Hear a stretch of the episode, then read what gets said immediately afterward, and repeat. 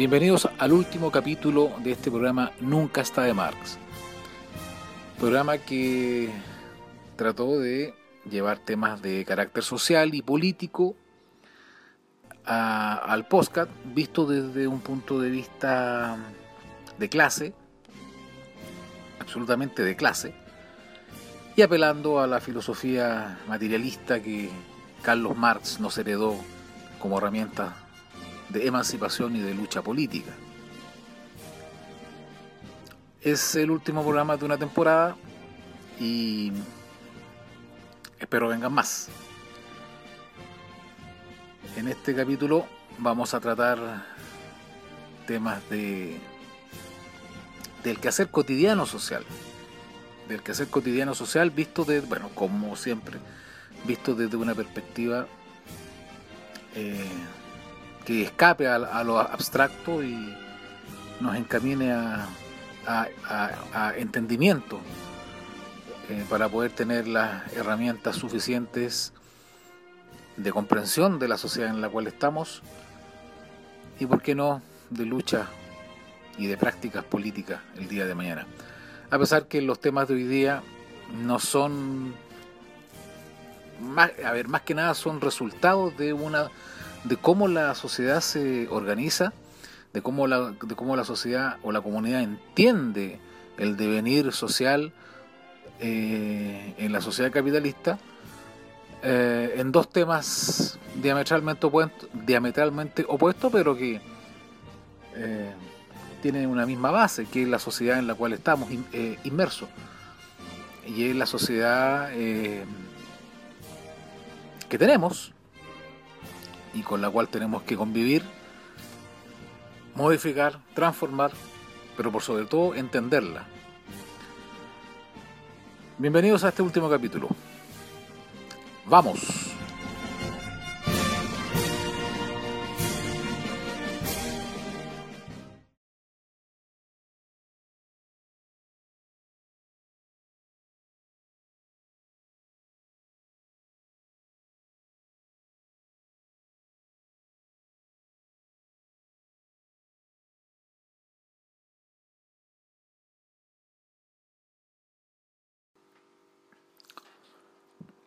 Como planteé en la introducción, los temas que vamos a tratar hoy día tienen que ver más que nada eh, por, por conductas eh, humanas que se, que se dan y se están dando hoy en día en nuestra sociedad, en el cual eh,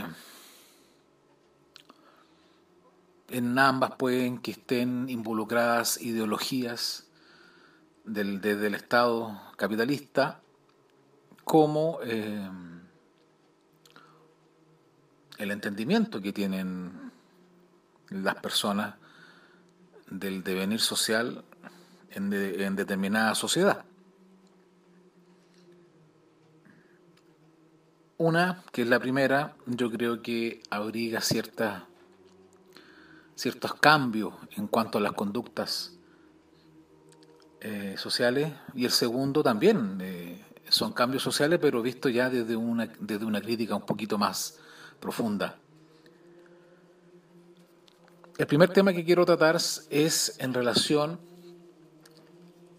a cómo las personas de diferentes edades se están entremezclando entre ellas eh, y que va más allá de un asunto cotidiano del día a día. Hace un tiempo eh, tuve la oportunidad de encontrarme con una ex compañera de octavo básico. Buena memoria tengo. Y hace, eh, hace tiempo que yo la veía, pero no, no, no, no se daba la situación como para poder conversar con ella. Bueno, se rompe el hielo, conversamos. eh, un día nos, nos, eh, nos juntamos y seguimos conversando, dialogando. Y bueno, cuento corto, esta ex compañera trabaja en un motel. no se pase ningún rollo porque no pasó nada y no hubo nada y no es mi interés tampoco ventilar la vida privada, ni mía ni la de, ni la de ella. El punto que quiero llegar con respecto a por qué ella trabaja en un motel, sí, no, no, no, lo, no lo quiero describir como algo, como, como una choreza o como algo pintoresco, no, no. Es que aquí va el punto, o sea, de esta primera parte.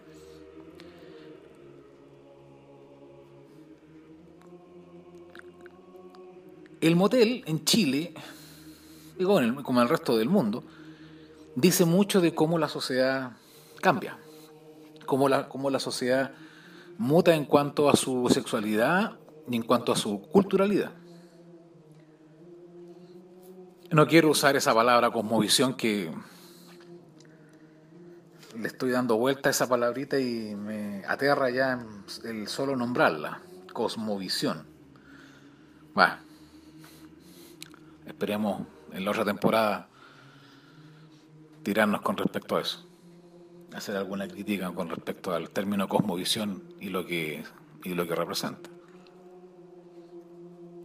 Pero el motel refleja muchas situaciones que pasan en las capas subterráneas de la, de la sociedad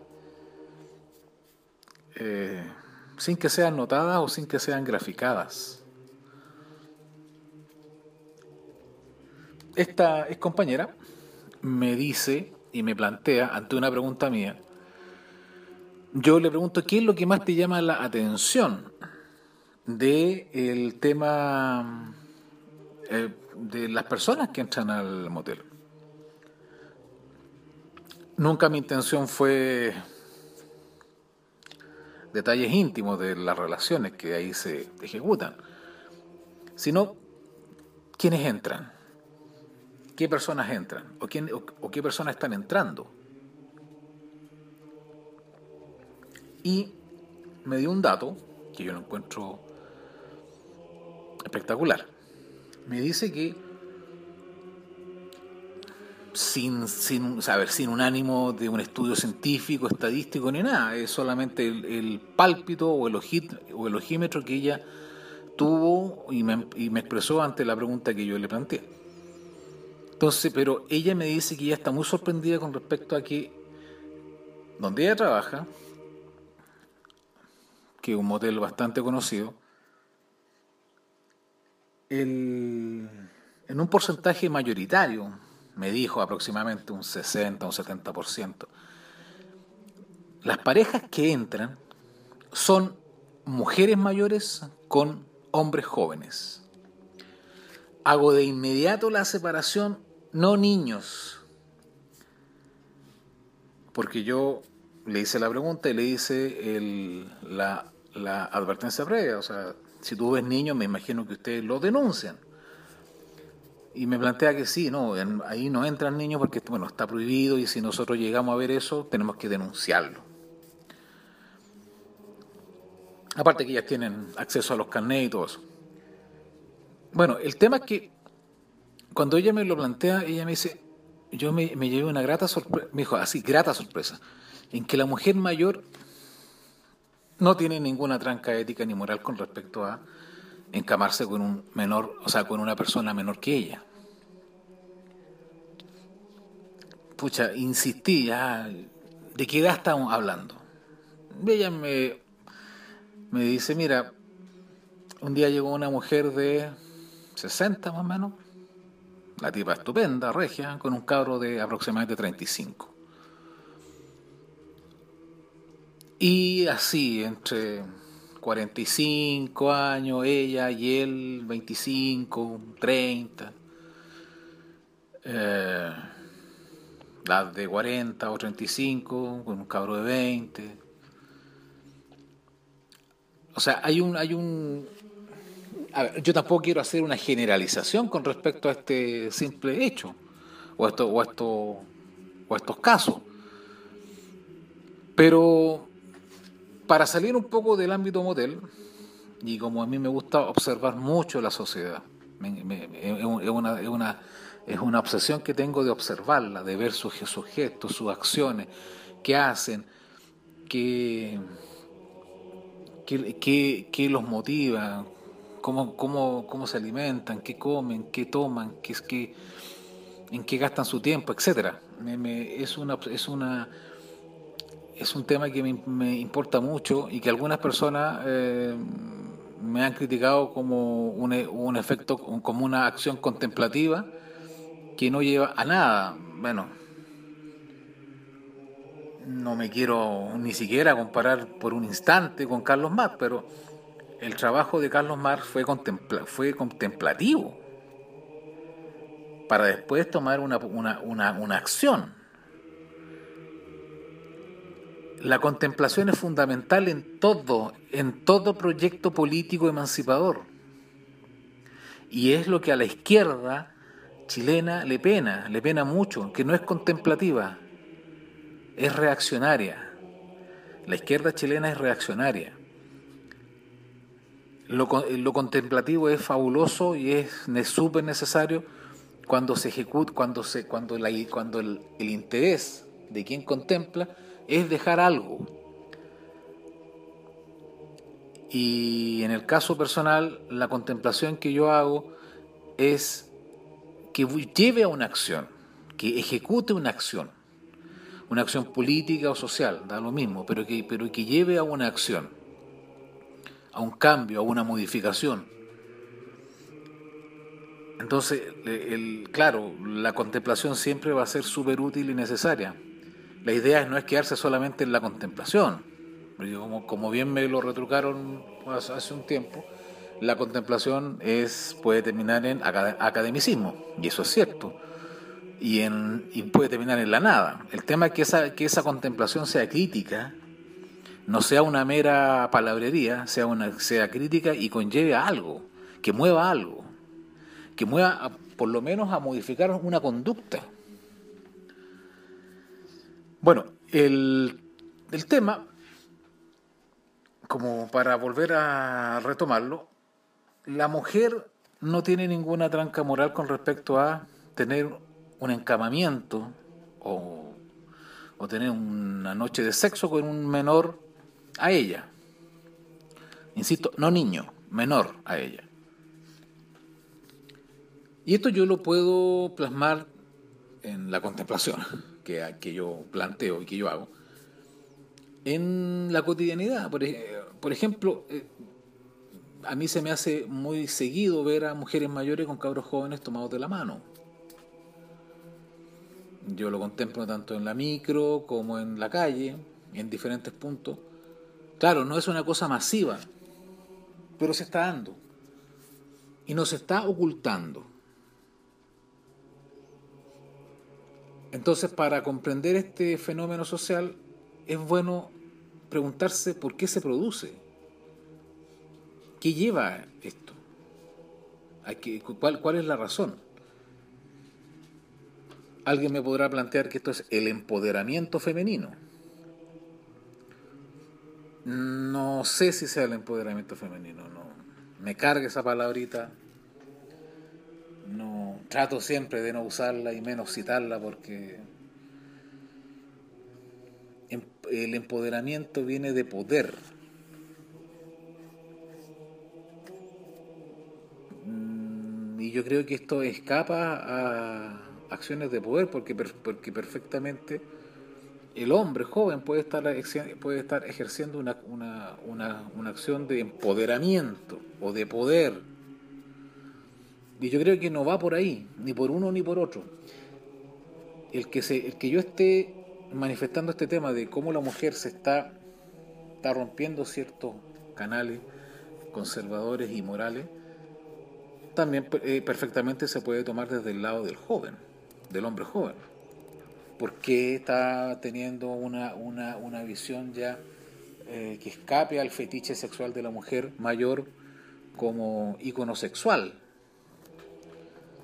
Y ya lo, lo esté tomando no solamente como una, como una relación pasajera sexual, sino lo esté tomando como una, como una relación estable con una mujer mayor.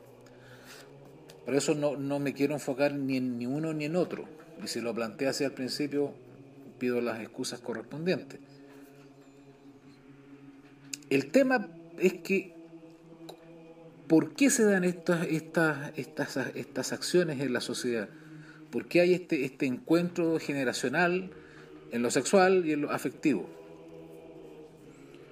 Bueno, la sexualidad en Chile y en el mundo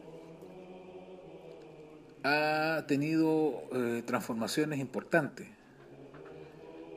Importantes en cuanto a, a, cómo nos estamos relacionando con nuestro cuerpo y con nuestras eh, sexualidades. Esto no, no, no, eso del, reencuentro con el cuerpo y con nuestras sexualidades no, tiene, no, está solamente encasillado a un tema eh, a un tema de género en, eh, que se ha visto por eh, la política interseccional creo que se llama. No, no, no, no tengo bien el concepto en este momento. El interseccionalismo creo que que en el, en el cual hay, hay, una, hay, una, hay una exacerbación del, del sujeto a partir desde el género, en el cual viene muy apegado eso de lo, de lo personal es político. Y mi cuerpo es, es una especie de Estado para las personas que practican esa, esa ideología, que es una ideología.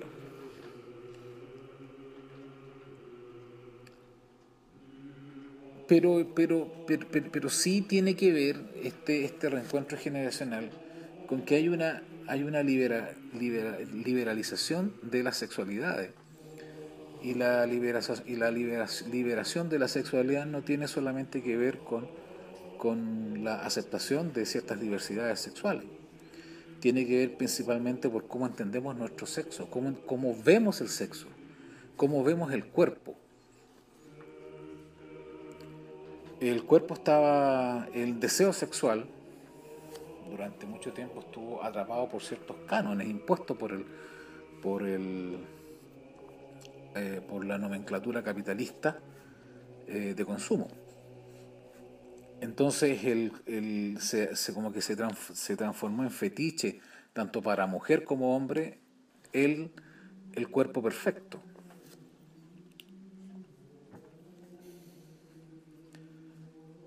Entonces unos buscaban ciertas satisfacciones en tener un cuerpo como tal y otros buscaban una satisfacción en acceder a un cuerpo como tal.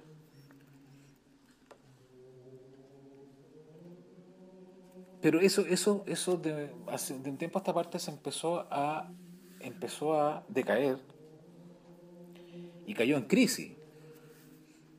Y cayó en crisis porque indirectamente ciertas, cierto feminismo, ciertos feminismos que prácticamente actuaron como prácticamente una inquisición con respecto al, cuerpo femenino, eh, hicieron una campaña exitosa en el cual se, se castigaba a la mujer que exhibía su cuerpo.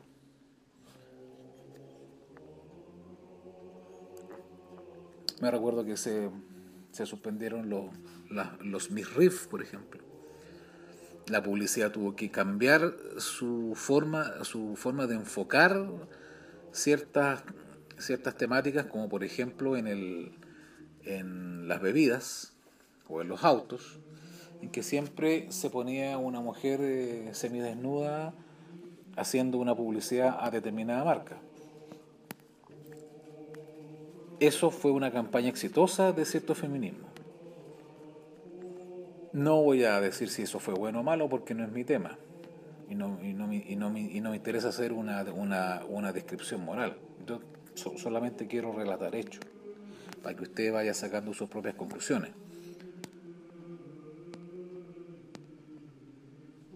Además, este, este encuentro generacional, y muy de la mano con lo que planteé eh, anteriormente, a las capas medias de la sociedad, enfocado especialmente en la mujer clase media, en la mujer joven clase media, aspiracional, en la mujer eh, clase media universitaria, tomó una, un re, un re, a ver, más que tomar, el feminismo la, la llevó a ejecutar una, una, nueva política personal, como lo, habíamos, como lo habíamos mencionado antes, los personales políticos, en el cual el cuerpo ya no era visto como un cuerpo de deseo colectivo. Entonces, eh, muchas, mm, no sé el porcentaje, no, y no es el punto, pero ese tipo de, políticas del género, de políticas del cuerpo, distanció en, cierta medida a las parejas tradicionales entre hombre y mujer. La mujer joven de clase media empezó a tener un entendimiento distinto sobre su sexualidad y sobre su cuerpo. Muy contraria a las, a las relaciones clásicas entre hombre y mujer. No quiero decir con esto que hubo una, una, que, que hubo una sobredosis de, de, lesbianismo, cosa que no me parecería nada malo. Pero sí hubo una, un cambio en ciertos sectores de la mujer joven chilena con respecto a su, a su, a su visión, no solo de su cuerpo, sino de cómo su cuerpo es entendido por el otro y por la sociedad. Entonces, hubo una, nació una, una restricción en cuanto a esto, ojo, que esto no es masivo, pero sí son, son, son, son casos que van, que con el tiempo van, van, van eh, creciendo. Eh, que en algún momento irá a llegar a un, a un tope, a la cima, y tenderá a la famosa meseta que hablaba Mañalich. Y con el tiempo tenderá, no sé, o a estabilizarse o a descender. Pero, pero son, son, son procesos sociales que, que en algún momento irán a tener algún, algún clímax, o algún desenlace o algún fin, no sé. El tema es que ese, eh, ese, ese, ese distanciamiento entre los sujetos del mismo de una misma generación abrió un espacio. Abrió un espacio en cuanto a que a que generacional, generacionalmente se hubiera un, una asociación entre hombre joven y mujer mayor. Repito, ya no es la típica canita al aire que la mujer mayor eh, podía hacer eh, ocasionalmente con, algún compañero de trabajo, qué sé yo, con incluso, ¿por qué no?, con eh, a través de la prostitución, no sé. Pero eh, como no está solamente remitido al motel y está remitido a una, a una conducta cotidiana, que en este caso serían las relaciones de pareja, una estabilidad emocional para ambos, es que ese, ese, ese hecho, esa política de género, llevó a lo que planteo anteriormente, a ese encuentro generacional. Entonces, el, con el, y, ese, y ese hecho derriba mucho, muchas, eh, muchas culturas eh, asentadas en la cabeza de, de los de los chilenos, de estas culturas en que todo lo, lo, mercantiliza y lo fetichiza, como por ejemplo eso de que el, el, hombre joven tenía que encamarse con una mujer mayor en algún momento porque era la iniciación. Qué cosa más estúpida y qué ridiculez. Eh, o que eh, la mujer mayor tenía que acceder a un joven detrás de la puerta prácticamente. O que y este es un tema que, no, que no se toca mucho, o que la mujer mayor en determinada época tuvo que recurrir al abuso sexual para satisfacer ciertas necesidades que no tenía con su marido o no tenía o, que ella cargaba como una herencia violenta en cuanto a su sexualidad. Yo conozco muchos casos de, de cabros jóvenes, niños, perdón, niños, de niños que fueron abusados por mujeres. Eh, y eso se, a ver, y eso yo lo puedo relatar o lo puedo sintetizar en, una, en una frase. Eh, ¿Quién no tuvo una tía calentona, por ejemplo? ¿Quién no tuvo una tía calentona? Y esa tía calentona siempre hacía zambi canuta con el, con el sobrino, con el hermano del, perdón, con el hijo de la hermana. Entonces no. Bueno, hay, hay, hay muchas tinieblas, hay muchas sombras, hay, hay muchos lados oscuros que, que no se. que nunca se revelaron, nunca se, se hablaron, nunca se mediatizaron. Porque pertenecían a, a esas culturas eh, tradicionales no explicitadas. Y eso marcó a mucho, a una generación importante de hombres, especialmente en los 70 hasta los 90 o más. Y que el feminismo no se ha hecho cargo de eso. Ningún feminismo. Ninguno solo. Ni uno, ni uno, ni uno, ni uno. Y eso sería bueno que, que, que, que en algún momento se, se conversara, se hablara, se planteara. Ya que estamos revisando la historia, estamos revisando la historia, sería bueno que la revisáramos completa. El abuso, el abuso sexual es, una, es una institución. El abuso y el acoso es una institución de las sociedades abusadas.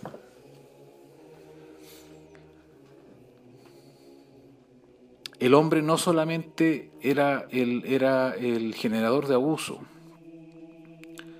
la mujer también. Pero bueno, quiero salir de este, de este campo en el cual me metí para seguir viendo esta, estas, estas, estas relaciones generacionales como algo positivo, como algo bueno. Eh, no sé si será signo de los, de los nuevos tiempos, pero no es, yo lo celebro en el, en el entendido de que hay las, las sociedades se empiezan a desatar de ciertas imposiciones dogmáticas cargadas de moral, cargadas de, de represión, de, de, represión psicológica como de hecho. La mujer antes era, era absolutamente penalizada y castigada por tener una relación con, con, un, con un joven o menor a ella. Eh, en el hombre era más normalizado, pero era normalizado de la peor forma. Eh, rayando en la, en la pedofilia. Entonces estos, estos, estos cambios culturales son muy, no sé si necesaria la palabra, porque las sociedades sobreexplotadas tienen otra, eh, o sea, requieren de otra, otra salida a su, a su, a su situación, pero, pero sí entiendo que esta, estos encuentros generacionales eh, son válidos y son súper necesarios porque porque son, son, son señales de, de, los, de los cambios que, que se están ejecutando eh, culturalmente en las, en las, sociedades de clase. Son, son cambios que, que vienen a, a reflejar el, el entendimiento eh, de, de, la, de, la, de la comunidad en, del propio devenir social. Eh, yo siempre he dicho que los cambios, aunque no sean cambios políticos y aunque no sean cambios revolucionarios, los cambios los ejercen los pueblos. Los ejercen las particularidades, los ejercen las individuales, las individualidades y los ejercen los colectivos también, principalmente los colectivos. Pero para que haya un cambio colectivo, previamente tuvo que haber un cambio individual. Y ese cambio individual se tuvo, se tuvo que practicar en lo colectivo, se hizo carne en lo colectivo. Entonces hoy día hay más mujeres mayores de la mano en la calle con hombres jóvenes y que no tienen ninguna tranca moral en ir a acostarse a un motel, tener sexo en un motel, reventarse en un motel. Es un cambio cultural, no sé si es importante, pero lo es. Y si lo es, es porque hay un entendimiento, hay una comprensión de algo.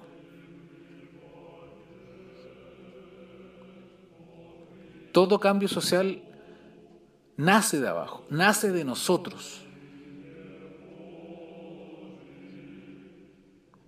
Individual como colectivamente. Que después llegue arriba como política pública es otra cosa. Y es un, es un problema político nuestro, de la población, de la clase proletaria. Por ejemplo, yo aquí en el barrio hay una, hay dos, hay dos parejas, hay dos eh, parejas, una, una señora que tiene 55 si no me equivoco y la pareja de ella tiene, va a cumplir 40 y, y, tiene su vida eh, súper normal, ella estupenda, regia. Eh, el compa feliz. Entonces, eh, y otra más que conozco, pero no, no, no, tan, al, no tan al detalle como esta. Entonces, todas, todas esas, esos, cambios culturales que terminan siendo en cambios eh, sociales, aunque sean cambios, si ustedes lo quieren nombrar, mínimos o triviales como estos, cosa que no lo son, ¿eh? no lo son, no son cambios triviales ni, ni, ni cambios mínimos, es porque la sociedad comprende el eh, su propio devenir. Es como se le conoce, es como la dialéctica social. Cómo, cómo se van derrumbando ciertas, ciertas murallas conservadoras van cayendo, se van desmoronando, transcurre los propios, eh, transcurren los propios procesos sociales ejecutados por el pueblo. En que con, ese, con, esa, con esas acciones sociales se van derribando mucha o gran parte de la moralidad burguesa.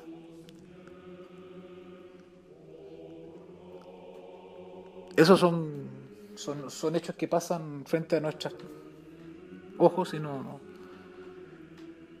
Y pasan nomás.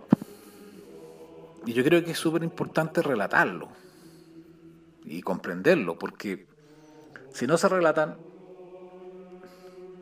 no se van a comprender. Y si no se comprenden, eh, podemos volver al, a ese punitivismo ideológico tan útil para la burguesía como control social. Pero hoy día eso ya está absolutamente en retirada. Por mucho que no hayan metido evangélico hasta por debajo de la lengua. No, no, no. Y ante el derrumbe de la moral católica, de la iglesia católica, la vida fluye igual. Y la vida fluye y fluye con relativo éxito, si donde estamos flaqueando es en otras cosas. Y el segundo punto que quiero tocar es en relación a la ausencia de niños en la sociedad chilena. Y me quiero centrar solamente en la sociedad chilena porque es la, es la que yo conozco y, la que, y, donde vivo y, la que yo puedo relatar. Eh, de un tiempo a esta parte, hace, hace como más de cinco años, que, ven, que vengo viendo cómo en complejos habitacionales, inmobiliarios, donde ya están viviendo personas, tienen su, tienen su comunidad, etcétera, etcétera. Permiso, voy a servir un vinito. Salud.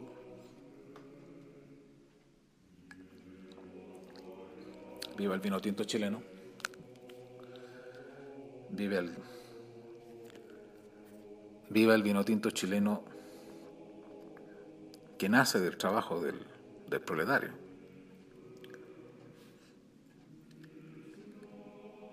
Como en, varios complejos estos, estos proyectos inmobiliarios ya ya entregado, ya donde hay una socialización importante, cada vez hay menos patios con juegos de niños y donde cada vez más hay patios para mascotas, para perros, especialmente para perros. El gato no, el gato es más independiente, el gato anda en otro, pero son para perros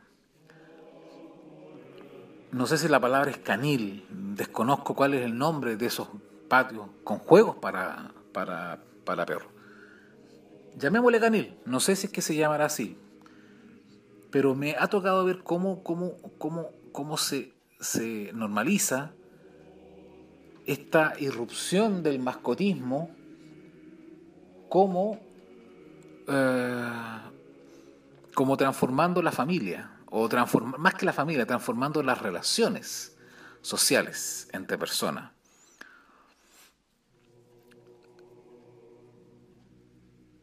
Esta, estas personas en el, en, el, en el, patio común que tienen los departamentos o, o las comunidades de departamentos. Cuando yo paso por determinado punto de Santiago están siempre socializando los humanos entre ellos, mientras las mascotas, en este caso los perros, hacen la vida de perro en ese canil. Eh, y el tratamiento que yo vi ahí era un tratamiento de niños por parte de esas, de esas personas. Y chuta, yo dije, pero ¿qué pasa aquí? A ver, eh, uno, puede encontrar muchas, muchas, eh, muchas respuestas a esa, a esa situación. Y lo más probable es que todas sean válidas. Eh, la vida en Chile es una, es una mierda. Eh, hacer proyecciones. La clase proleta o, la, o, o, las, o las clases gobernadas no tienen certeza jurídica como, la, como las tiene la burguesía y como las pidió Vige en su momento. Como no hay certeza jurídica, como no hay certeza de nada, la vida fluye, y la vida fluye tiene que, tiene que ser como, como, se, como, como se entiende. Y si estos grupos, porque son grupos de clase media aspiracional, entienden que tienen que tener un perro y no un hijo, ok, ok. Pero eso no lleva y no quita a que se haga la crítica no lleva ni quita a que, a que, a que eso se, se, plantee desde un punto de vista crítico porque algo está pasando en la, en la sociedad, asentada en el capitalismo. Algo, algo está sucediendo. Y ahí hay cambios, cambios eh, que si bien son entendibles desde un punto de vista material, económico directo, vulgar, sí hay que plantear la crítica en, cuanto a que, por, qué se está eh, eh, produciendo eso. Y dejando fuera el carácter económico que, que, se redunda en que, oye, que está caro tener niños, que, que no me... Y es súper entendible.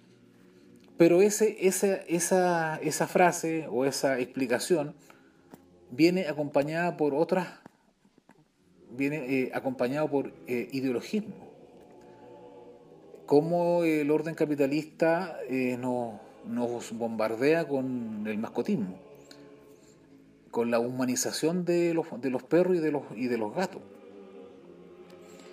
Hay un mercado, hay un mercado importante relacionado con las mascotas. Y ese mercado no solamente está reducido a comida, hay clínicas para animales, hay alimentos para animales, hay ropa para animales.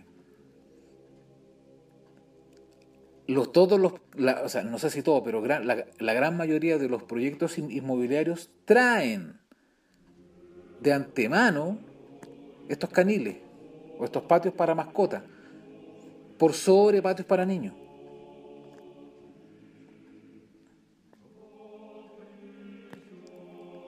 Y en, esta, en estos trayectos que yo hago por Santiago, de contemplación,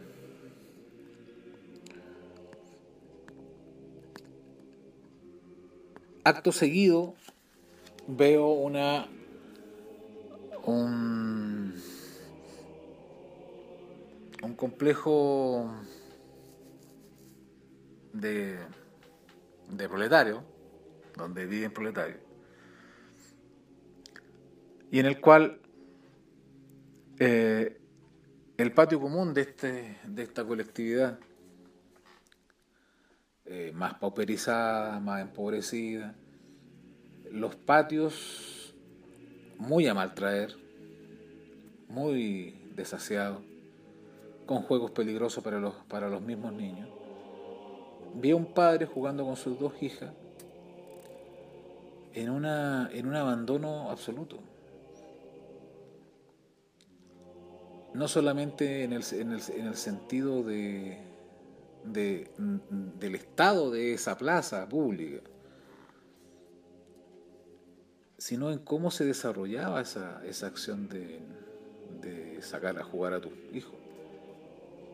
Era la soledad total, en comparación con, el, con la otra escena que vi que era súper socializada, con mucha gente compartiendo alrededor de las mascotas. Y lo que me preocupa de toda esta situación eh, es que hay tres puntos en que yo me puedo explicar esta ausencia de niños y esta en la sociedad chilena y esta exaltación de la mascota. Permiso, otra copita de vino.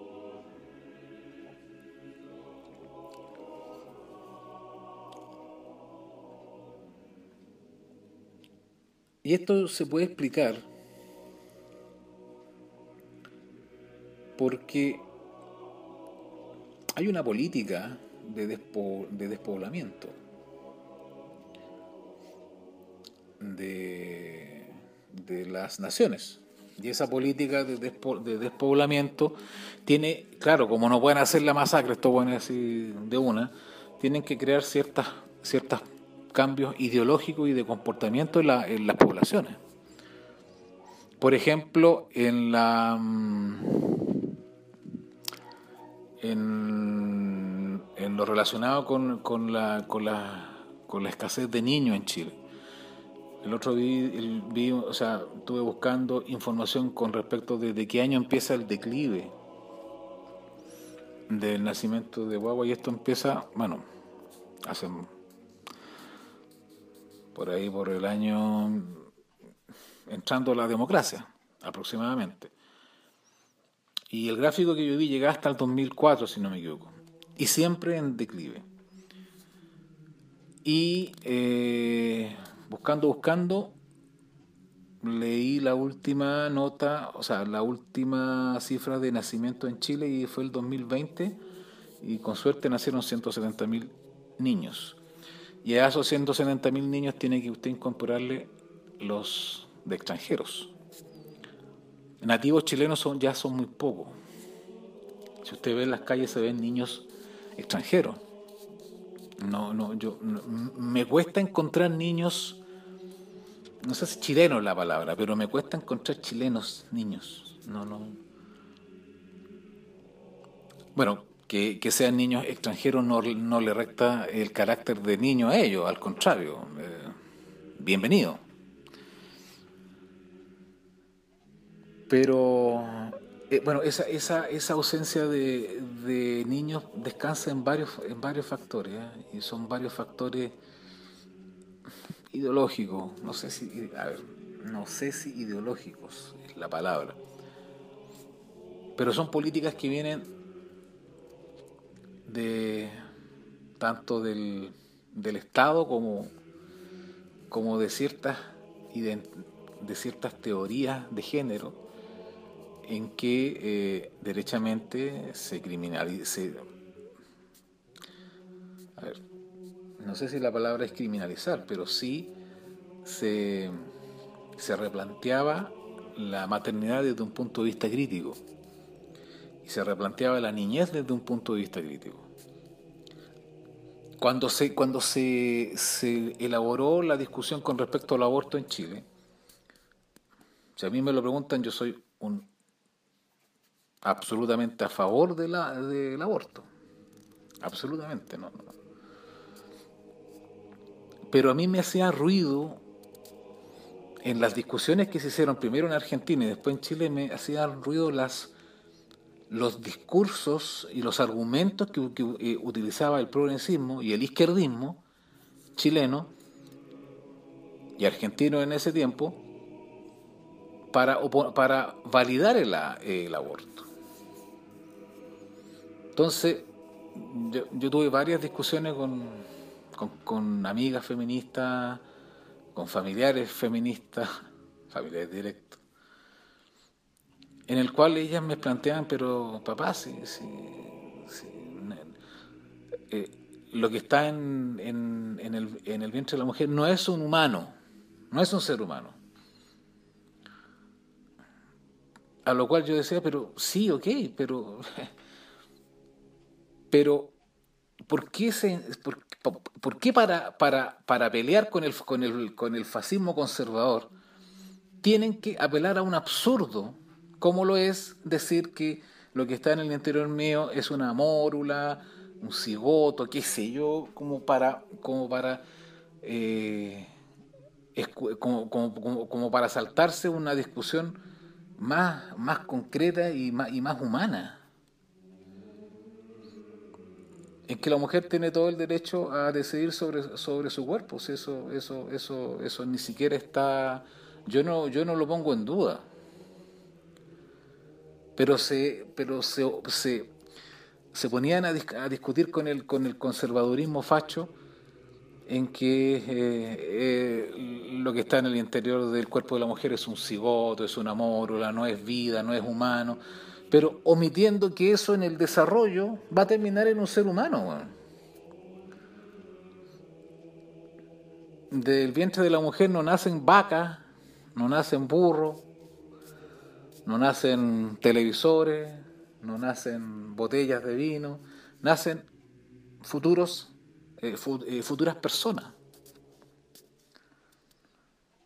Entonces yo no, no, entendía por qué, qué ciertas compas se, se embroncaban en esa discusión con el, con el fascismo conservador, siendo que era tan, era tan sencillo, viejo, es mi decisión y punto. Es mi, mi decisión y punto. O sea, no, no, no, yo, yo, yo, yo tengo, el, tengo la, la, absoluta libertad y potestad sobre mi cuerpo para decidir lo que yo quiera hacer. Y que haya una ley de aborto no implica que todas las mujeres se van a hacer aborto. La ley de aborto es un paso mínimo en una, en una sociedad que se va a entender como tal. pero ese, esa, ese, ese hacerle el juego al fascismo con, con discursos tan ridículos, tan tontos, como que como, como negando la humanidad de lo que está en el vientre de la mujer, buscando un rodeo moral como para como para como para decirle al facho o a la, o a la vieja facha, mira si ahí no hay vida humana. Entonces, claro que había o sea, claro que hay vida humana ahí, pues, cuando se cuando se cuando se va desarrollando por las por las etapas del embarazo tú vas a, tú vas a sacar un, futuro sujeto y un, y, un, futuro sujeto de derecho. En que, el, en que el Estado va lo, va, lo va a reconocer jurídicamente. No nace una tele de ahí. Entonces esas discusiones yo las encontraba absurdas. Entonces yo dije, pero, qué, pero qué, qué, aberración, qué aberrante la discusión. Eh, claro, y mucha y, y, ese movimiento causó mucha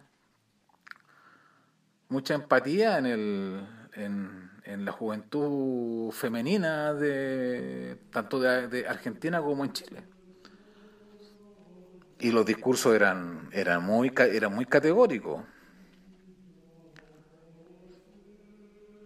pero bueno no sé por qué terminé esto pero eh, el tema es que. Ah, con respecto a la, a la, a la, a, la, a, los, a, a los puntos de vista críticos de la, de la maternidad y de la niñez en sí.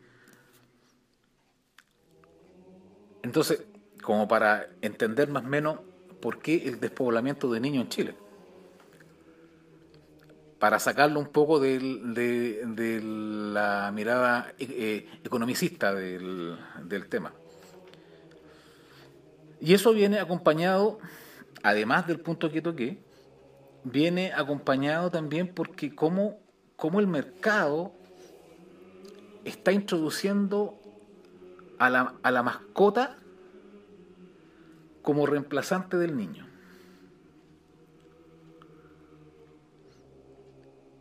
Y como siempre los cambios vienen desde la población, el mercado o la ideología capitalista los exacerba.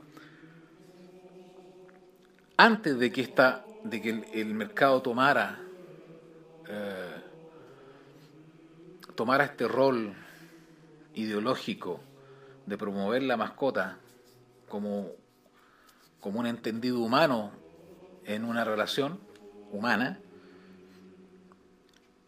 ya eh, la, la, sociedad estaba, estaba comprendiendo y estaba eh, asimilando estos cambios de, de, que ya, ok, no, si no vamos a tener hijos, eh, tengamos un perrito o un gato. Reemplacemos ese, esa, esos afectos hacia, una, hacia una mascota. No tengo, con eso no tengo ningún problema. Y sea así, démosle. Pero ¿qué es lo que está haciendo el mercado? ¿Y qué, están haciendo ciertos, ciertos agentes de, este ideologismo llamado el mascotismo, o el perrismo, o el gatismo, llámelo usted como quiera, para que, para que esto se fortalezca socialmente y colectivamente? Están, están empezando a hablar de derechos de los animales derechos de las mascotas. Y ahí yo me distancio absolutamente. Yo te voy a, yo puedo aceptar, puedo aceptar que, que las nuevas concepciones de, de familia no quieran tener hijos por X motivo. Pero donde yo me voy a distanciar absolutamente es cuando esa, a esa mascota se empieza a humanizar y se, y se empieza a hablar de derechos de la mascota.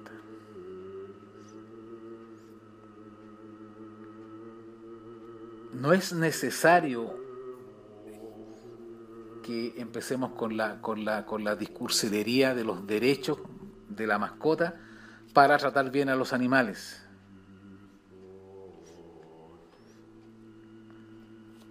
Basta, basta con que, con que tengamos, mira, y, más que estar esperando una ley que, que modifique esto, basta con nuestra propia interacción con los animales sea otra, sea distinta.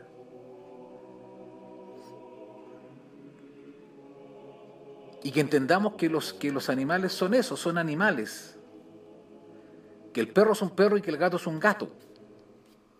Que no es un niño. sí estoy de acuerdo también que no, es un, que, no es un objeto y no es un bien de uso, es un ser vivo. Pero son esas mismas personas críticas, críticas con, con la, con la eh, con esas personas que vemos esto como una, como una pérdida de tiempo, son los mismos que empiezan con, a humanizar al gato y al perro. Y celebran el cumpleaños o cuando llegó y los tienen viviendo en mejores condiciones que un ser humano.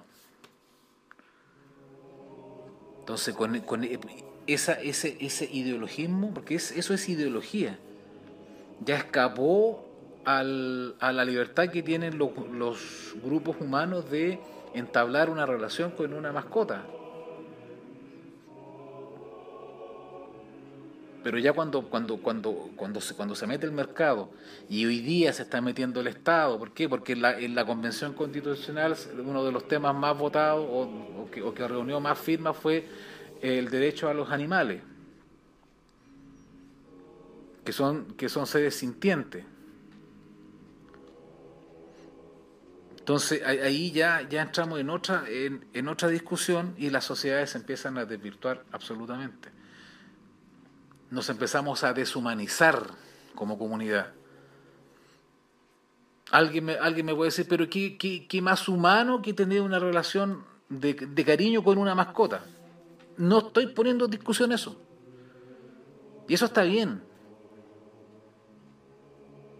Y cada uno es, puede eh, es libre de comprender mejor cómo, cómo, se, cómo se va a, eh, a desarrollar eh, individual como, como colectivamente en esta, en esta sociedad desde un punto de vista de, de familia.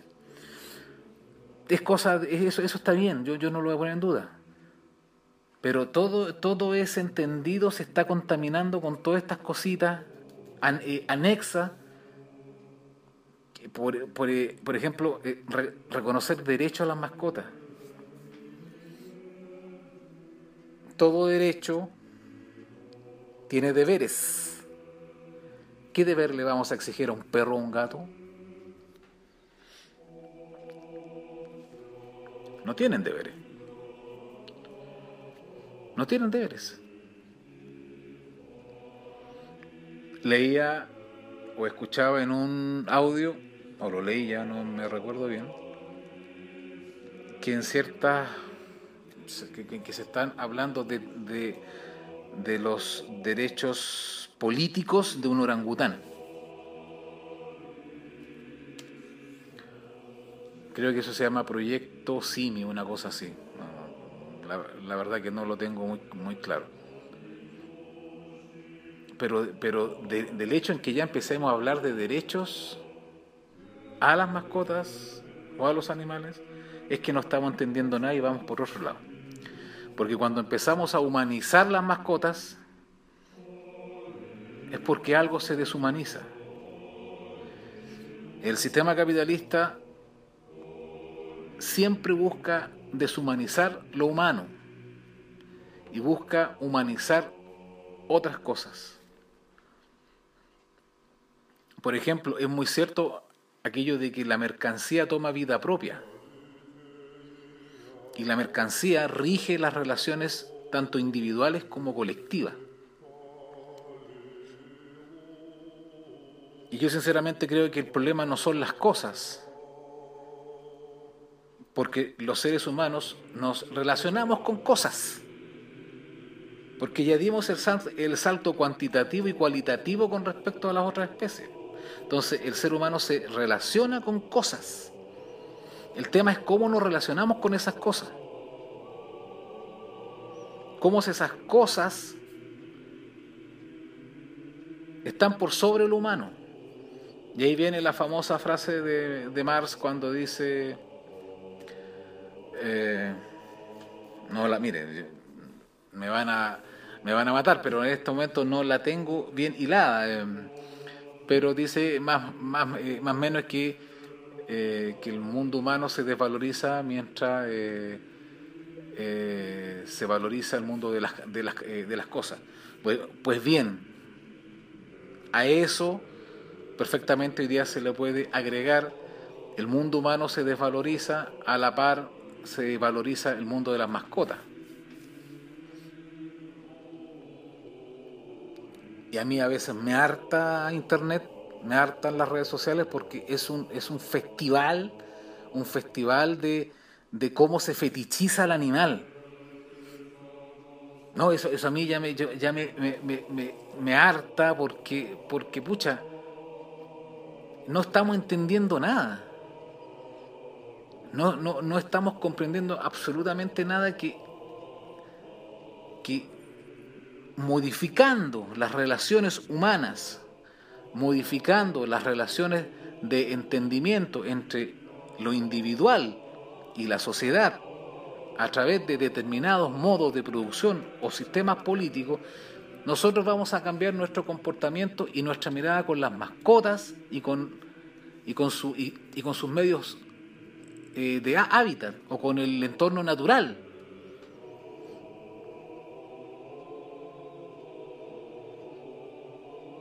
A mí me, molesta mucho, por ejemplo, cuando esa, esa, esa cultura de darle comida a los perros callejeros. Y no es porque a mí me carguen los perros. Mire, yo tengo animales en la casa, los amo y, y en el transcurso de mi vida me he criado con mascotas. Y he llorado cada una de las muertes de ellos. Pero porque yo tenía una relación de mascota humano con ellos no los humanicé nunca, nunca estuvo en mí eh, humanizarlo y en, mi, y en mi época no se humanizaban los animales. Hoy día sí se están humanizando y se le están y, se y, van, y van a tener rango constitucional en esta nueva constitución o carácter constitucional. Entonces, ¿de qué estamos hablando? No, no, no,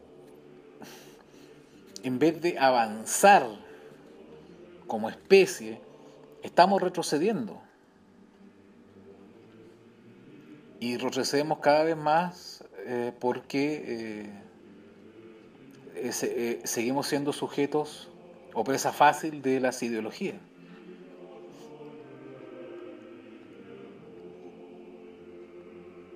Entonces la, siguen teniendo mucha, mucha importancia los, los idearios que, que del orden vengan.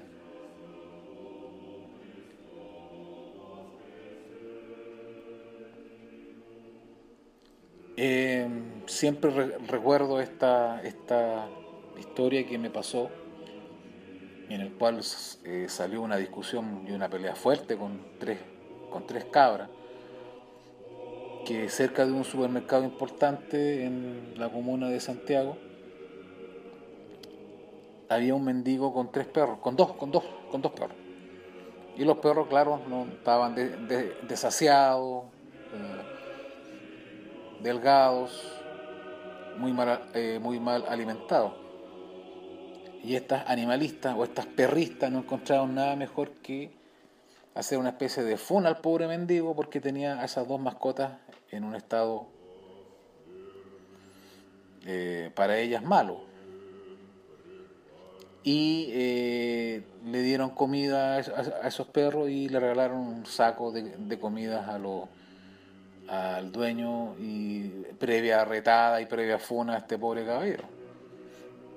En vez de preocuparse, y perdón, y eso es una clara señal de, de, que cómo, cómo, la sociedad se va deshumanizando en vez, mira, algo tan, tan sencillo y tan. y tan de la, de la solidaridad burguesa o de la o de, o de la del, del jesuismo, de esta doctrina de, de esta moral cristiana de, de, de, darle alimento al mendigo, de ir en auxilio del mendigo, eso hoy día es, como raro, es como impensado, porque, porque se, está, se, está privilegiando a las mascotas del mendigo. Las personas llamadas eufemísticamente en situación de calle, en su mayoría tienen perros, se acompañan por mascotas. Entonces hay, hay, hay como una, una especie de política eh, animalista dirigida a cuidar al, al animal, al perro, omitiendo absolutamente que ahí hay un humano, viejo, hay un humano. Y ese humano es una, es un, es una, es el resultado de una, de una sociedad.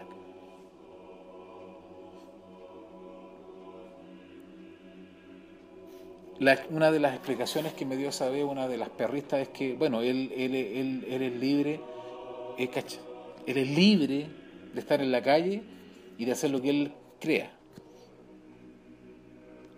Bueno, esa persona no es libre de nada, no tiene libertad de nada.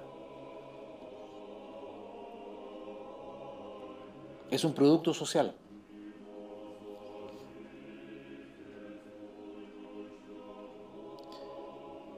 Pero eso, pero esa, las nuevas corrientes identitarias, las nuevas corrientes raciales o las nuevas eh, corrientes ecológicas no lo comprenden. Y no lo comprenden porque están absolutamente ideologizados por, por, estas nuevas plataformas eh, políticas que lo que se busca es deshumanizar lo humano. Y la deshumanización del humano viene por, mire, la deshumanización del humano viene por cosas que a lo mejor lo humano fue descuidando o fue dejando de lado. Porque lo humano, el concepto humano está, está, estaba metido en otras cosas. No sé si me logro explicar. Todos deseamos una buena relación con las mascotas, con los animales, con nuestro medio ambiente. Pero mientras no tengamos un, un entendimiento humano con el otro, mientras ese entendimiento no sea la comprensión de la sociedad en la cual vivimos, que es el sistema capitalista, un sistema no humano, y ese no humano, ese sistema no humano nos venga y nos presente la carita del perrito, la carita del gatito, la, carita, la, carita de la foca, con rostro tierno, estamos sonados, porque eso va a primar por sobre lo otro, eso va a primar por sobre la niñez. Vamos a sentir más afecto por lo que le pasa a una foquita en la Antártica, vamos a sentir más afecto y más empatía por lo que le pasa a un oso polar en el... En, en los polos. Vamos a sentir más empatía y preocupación por lo que le pasa a un gatito, a un perrito, que, por ejemplo, lo, la, la, realidad que viven los niños en el, en el, en el Sename.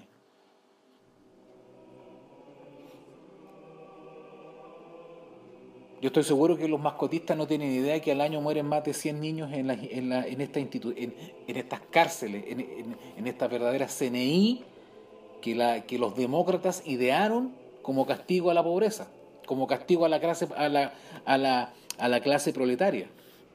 No tienen idea. ¿Por qué? Porque están imbuidos en su ideologismo.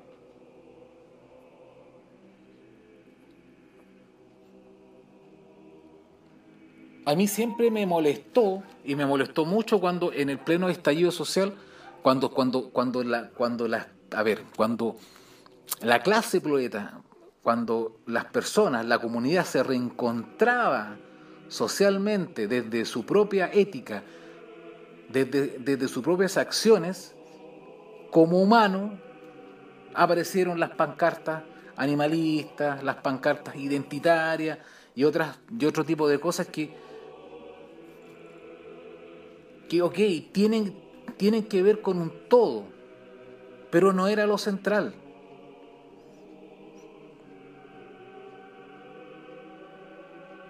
Estas pomadas identitarias no entienden, ya sea los, los animalismos, las políticas de género, no comprenden que no se pueden cambiar ni cultural ni socialmente a las, a las personas a través de un rodeo particular. El mundo no lo vamos a cambiar con leyes que eh, vayan para, para castigar la violencia de, la, la violencia intrafamiliar, por ejemplo. El mundo no va a cambiar porque hayan leyes, cholito. El mundo no va a cambiar porque se, se nos imponga una, una, una, una doctrina vegana.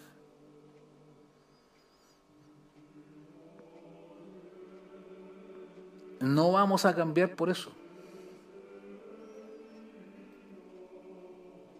Es más, eh, todas esas plataformas instrumentales del sistema capitalista son más que eso.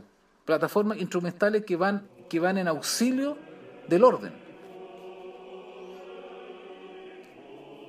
Donde el sistema capitalista busca revalorizar no solamente mercados, sino políticas de Estado.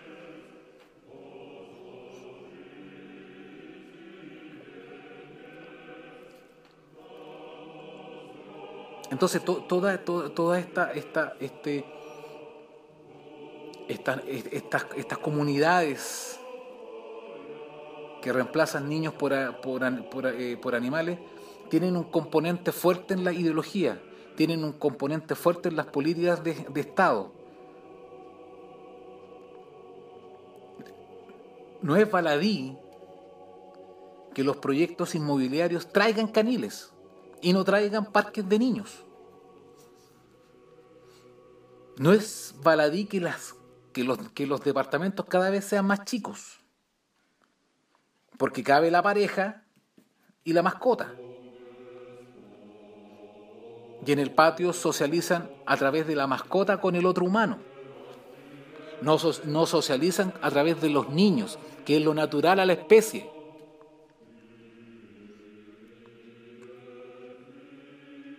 Entonces me pregunto yo, ¿para qué se está pidiendo derechos por, los animales? ¿Para qué? ¿Cuál es el fin? ¿Qué se busca eh, con crear normativas jurídicas constitucionales en favor de los animales?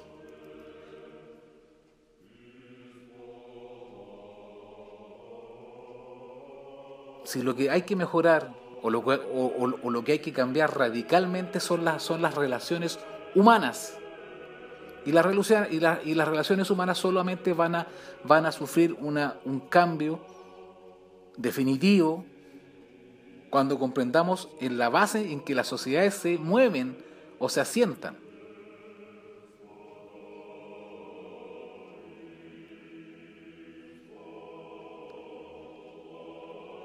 Y eso, y eso es todo lo, lo que exorna al sistema capitalista.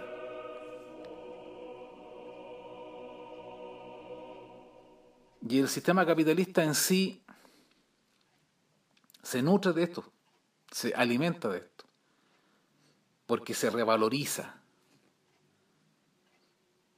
tanto en acumulación capitalista como en política pública, como en control.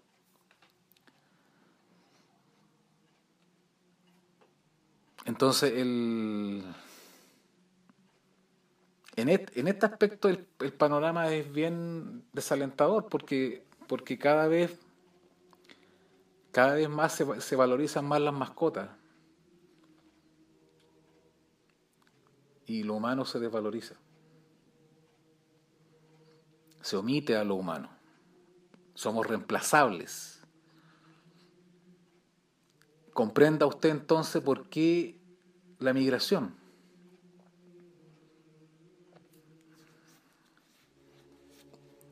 Cómo se están llenando los puestos de trabajo, cómo, cómo, se, cómo se está llenando la mano de obra, cómo la está llenando el capital.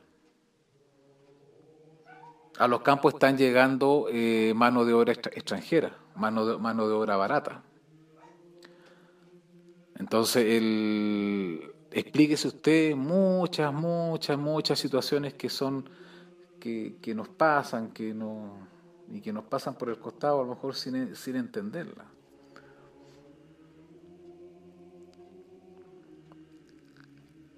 Yo eh, encuentro muy justas las, las luchas feministas por, por el aborto. Y una vez hice un punto con respecto a que las luchas feministas por el aborto solo van a tener éxito cuando la, la, la revolución tecnológica ya copia un porcentaje importante de la, de la, de la, de la producción en Chile.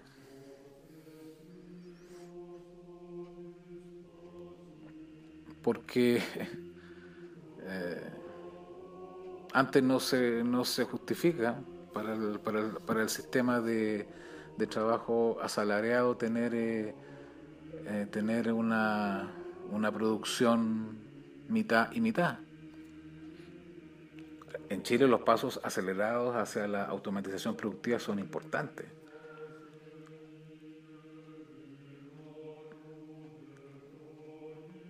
Entonces, entendamos bien, esto, bien estos fenómenos, eh, comprendámoslo, para crear eh, práctica política distinta.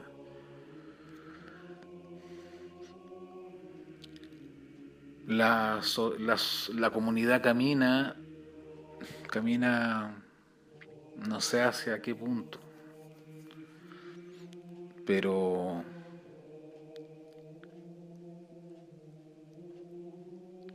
por, ejemplo, en este caso del despoblamiento infantil, eh, claramente caminamos hacia una deshumanización. Y esa deshumanización no es...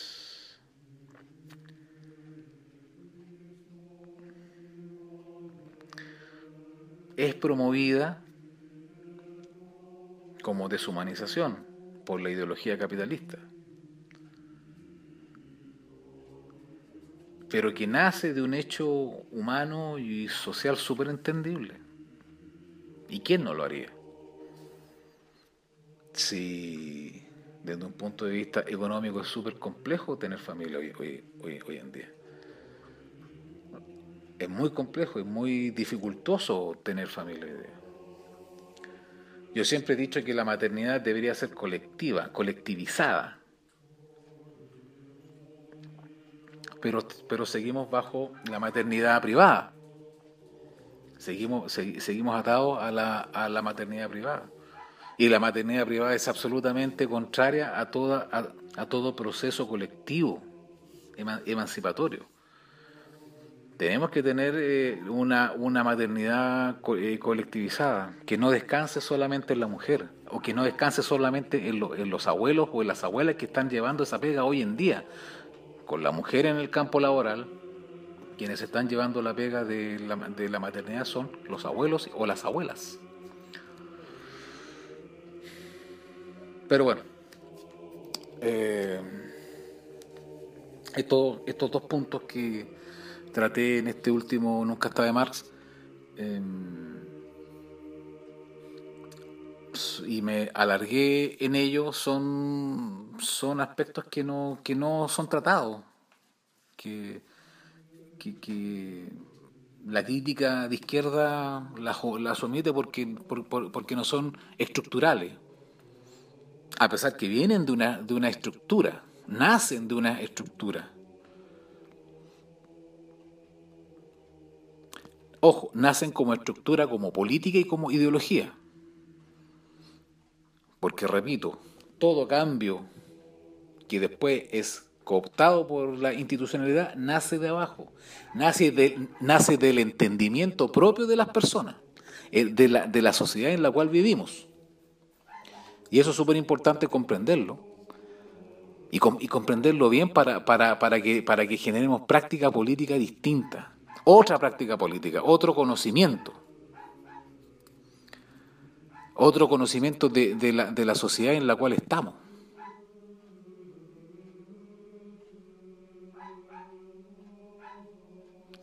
Les presento a mi perrita.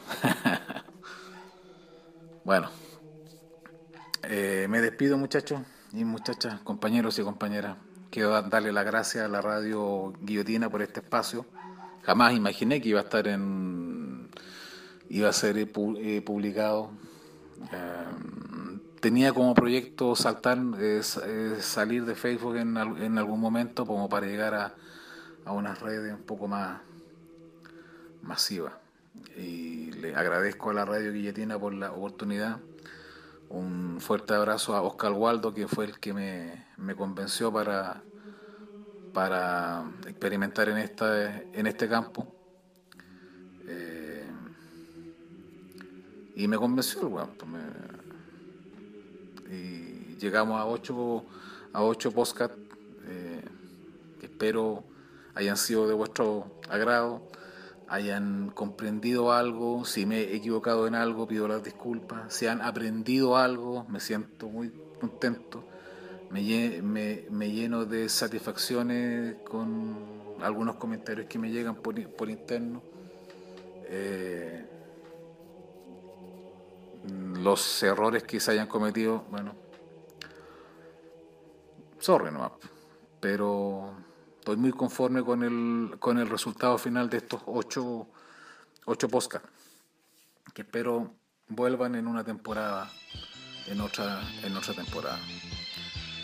Eh, bien amigos, esperemos escucharnos en otra oportunidad. Esto ha sido Nunca está de Marx.